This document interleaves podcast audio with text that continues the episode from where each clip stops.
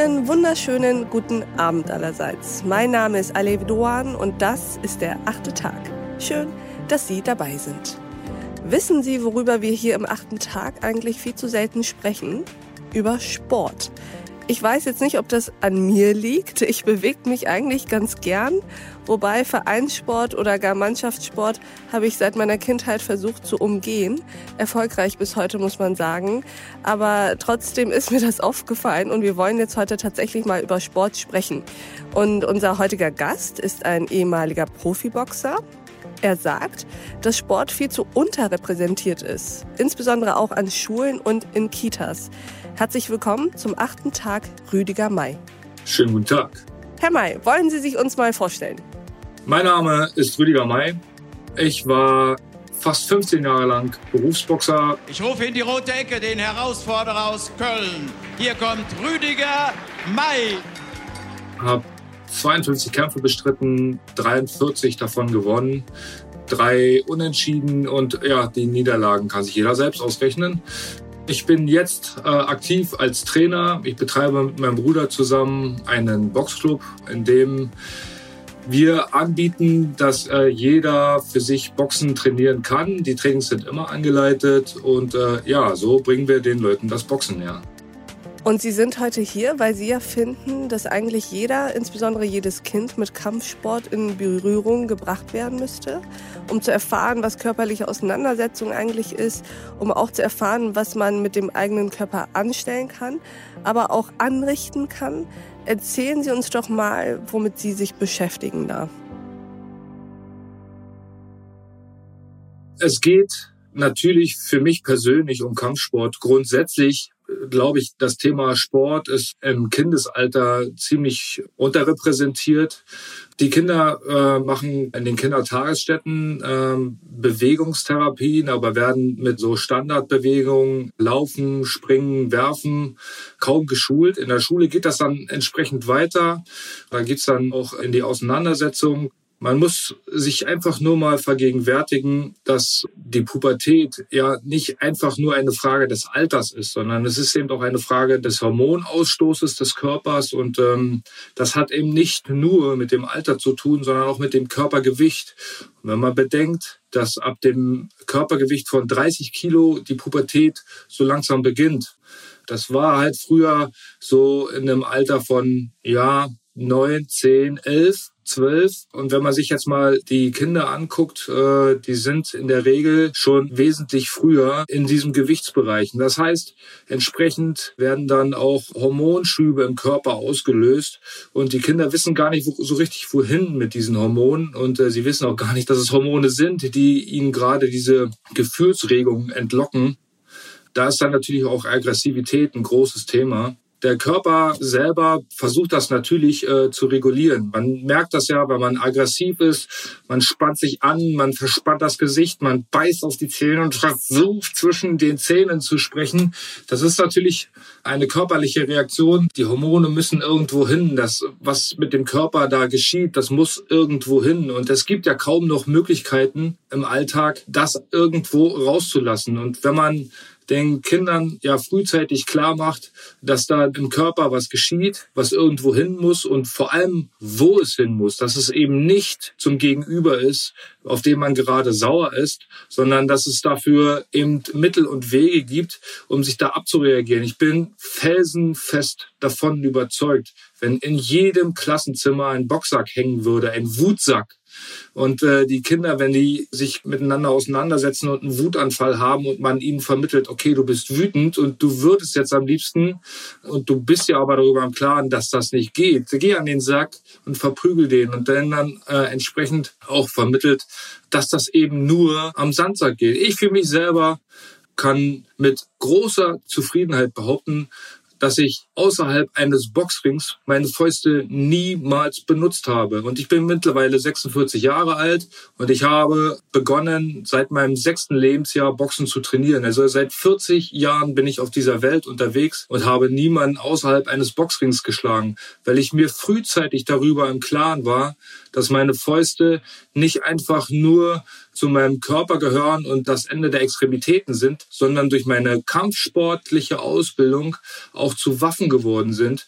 Und jeder, der Waffen trägt, sollte sich darüber im Klaren sein, dass er eine Verantwortung trägt. Und genau das muss den Kindern vermittelt werden. Und äh, das muss ich sagen, fehlt mir heutzutage auch im pädagogischen Ansatz.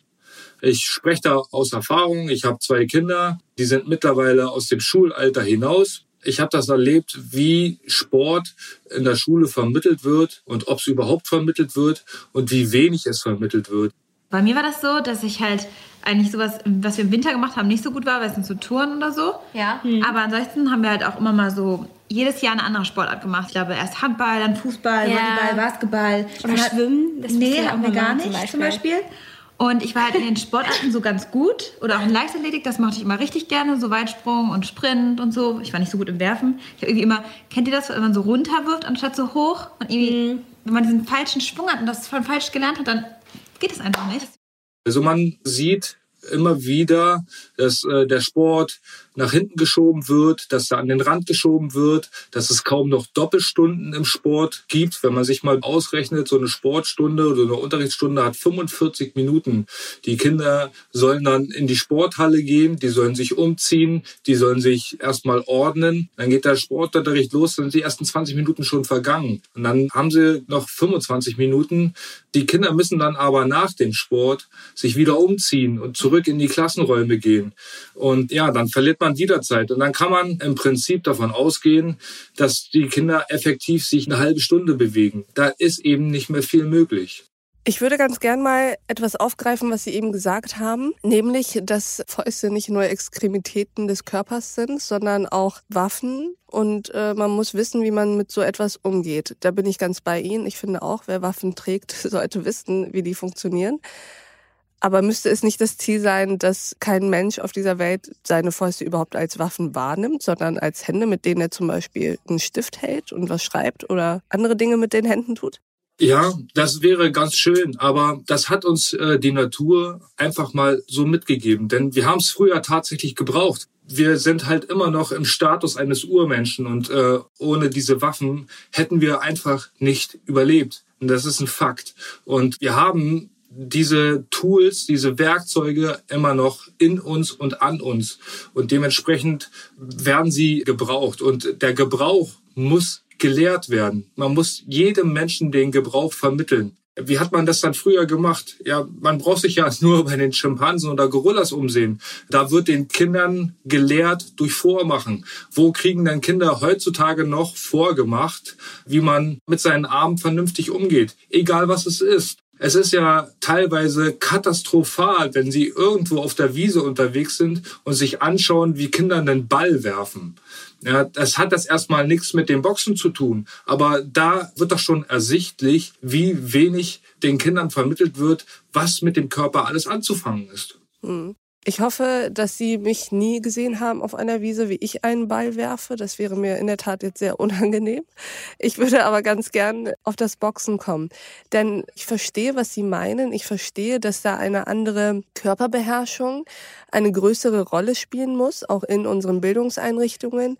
Ich verstehe, dass Menschen sich zu wenig bewegen. Ich meine, die Fettleibigkeit ist ja auch bekanntermaßen eine der Volkskrankheiten in der ersten Welt. Ich wüsste jetzt ganz gerne, warum Boxen hier besonders helfen kann. Denn wenn ich mir denke, okay, Kampfsport kann tatsächlich auf den Einzelnen eine immense Wirkung haben, körperlich und geistig, dann würde ich eher so ein bisschen in die asiatische, fernöstliche Richtung denken und sehe da durchaus, warum Kung Fu, Tai Chi etc. da nochmal eine ganz andere Balance zwischen Körper und Geist und Respekt etc. transportiert, wohingegen bei Boxen ich mich frage, was ist das denn außer Aggression und Aufeinanderschlagen? Das ist eine ganze Menge mehr. Und diese Frage wird mir immer wieder gestellt. Wie kann ich mir das eigentlich vorstellen? Und im Prinzip ist es ganz einfach. Sie müssen sich vorstellen, ein Boxkampf um einen Titel, Europameisterschaft, Weltmeisterschaft, dauert 45 Minuten. Das sind zwölf Runden. Und in diesen zwölf Runden haben Sie das Konzentrat eines Lebens. Ja, Sie müssen sich das so vorstellen, äh, Sie haben zwölf bis acht Wochen Vorbereitungszeit und das müssen Sie sich vorstellen, das ist die Entwicklungszeit im Mutterbauch. So, und dann kommt der Tag der Geburt, das ist der Kampftag. Und von diesem Zeitpunkt an ist alles möglich. Sie können in dieser Dreiviertelstunde alles durchleben, was Sie in einem Leben durchleben. Ja, Sie können wie Phönix aus der Asche aufsteigen und können der große, große Held sein. Äh, binnen kürzester Zeit ist klar, dass ihr Leben, also ihr Kampf hier einen Verlauf nimmt, wo es gar keinen Zweifel daran gibt, dass sie am Ende dieses Kampfes, dieses Lebens, der erfolgreichste Mensch sind, den man sich vorstellen kann. Auf der anderen Seite kann es aber auch sein, dass sie wahnsinnige Qualen durchleben, dass sie zu Boden gehen und wieder aufstehen müssen und sich aufrappeln müssen und sich durchbeißen müssen und sich immer wieder motivieren müssen, weiterzumachen, weiter nach vorn zu gehen, sich zu wehren, sich zu ducken, sich zu verkriechen, zu verkauern und zurückschlagen zu müssen. Und zwischen dieser Range ist alles, alles, alles möglich. Genau so wie im Leben. Und so kann ich Ihnen sagen, in 52 Berufsboxkämpfen habe ich 52 Leben gelebt. Das ist sehr interessant. Das Boxen als der Lehrmeister des Lebens. ja, höchst philosophisch. Eine Frage habe ich noch. Unterscheiden Sie in Ihrer Herangehensweise und darin, wie man Kinder und Teenager mit Aggression begegnen müsste, indem man ihnen eine andere Körperlichkeit beibringt und antrainiert. Unterscheiden Sie da eigentlich zwischen Mädchen und Jungen? Nein, es gibt Unterschiede, aber es gibt eine Gemeinsamkeit. Beide haben mit Aggressivität zu tun. Aggressivität, die sie selbst spüren in sich und Aggressivität, die ihnen entgegentritt. Und damit ist schon klar, dass man da nicht unterscheiden sollte, ob man Mädchen oder Jungs beiden oder eben nicht beiden das Boxen vermittelt. Ähm, ich bin äh, lange Zeit ein großer Skeptiker des Frauenboxens gewesen. Zwischen Regina Halmich und Desi Lang, das wohl spannendste und spektakulärste Duell, was es in den letzten Jahren im Frauenboxen hier in Deutschland gegeben hat. Give the best you can and protect yourself at all time. Shake hands and let's have a good one. Beide Boxen in der Normalauslage. Regina Halmich ist die 10 cm kleinere Boxerin.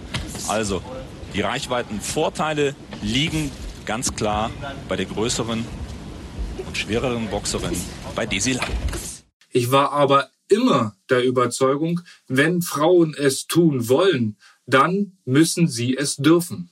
Sie sagten, es gibt Unterschiede, aber es gibt die eine Gemeinsamkeit, nämlich die Aggressivität, die sich in einem aufbauen kann. Was sind denn die Unterschiede?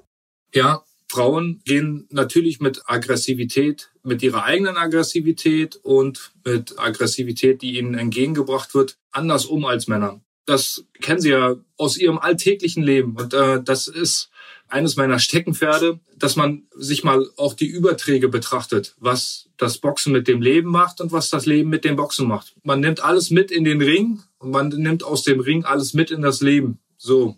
Dementsprechend verhalten sich Frauen in aggressiven Momenten anders. Ähm, sie sind früher diplomatisch. Sie lassen sich eher auf einen Kompromiss ein. Das ist meine Erfahrung. Und das ist so ein bisschen mein Kritikpunkt gewesen, als das Frauenboxen aufkam. Denn Frauen haben versucht, wie Männer zu boxen. Mittlerweile boxen Frauen wie Frauen. Und deshalb entwickelt sich das Frauenboxen immer besser und wird immer populärer und wird immer anerkannter. Und das muss auch der Weg sein, äh, dass man natürlich dann bei allen Gemeinsamkeiten auch den Unterschieden äh, Rechnung trägt. Verstehe. Ich habe sehr viel gelernt und einen Einblick in die Welt eines Boxers bekommen und das fand ich sehr interessant. Vielen Dank, Rüdiger May, dass Sie heute im achten Tag waren. Das freut mich sehr, dass ich Gast bei Ihnen sein durfte und äh, wünsche Ihnen noch einen angenehmen Tag. Dankeschön. Und ich bedanke mich auch bei Ihnen, liebe Hörerinnen und Hörer, fürs Zuhören und Mitdenken. Und ich hoffe, Sie fanden diese Folge auch irgendwie anders und auch irgendwie motivierend und erfrischend und inspirierend. Ich würde mich freuen, wenn wir uns im nächsten achten Tag wieder hören. Bis dahin, auf sehr, sehr bald. Ihre Alev Doan.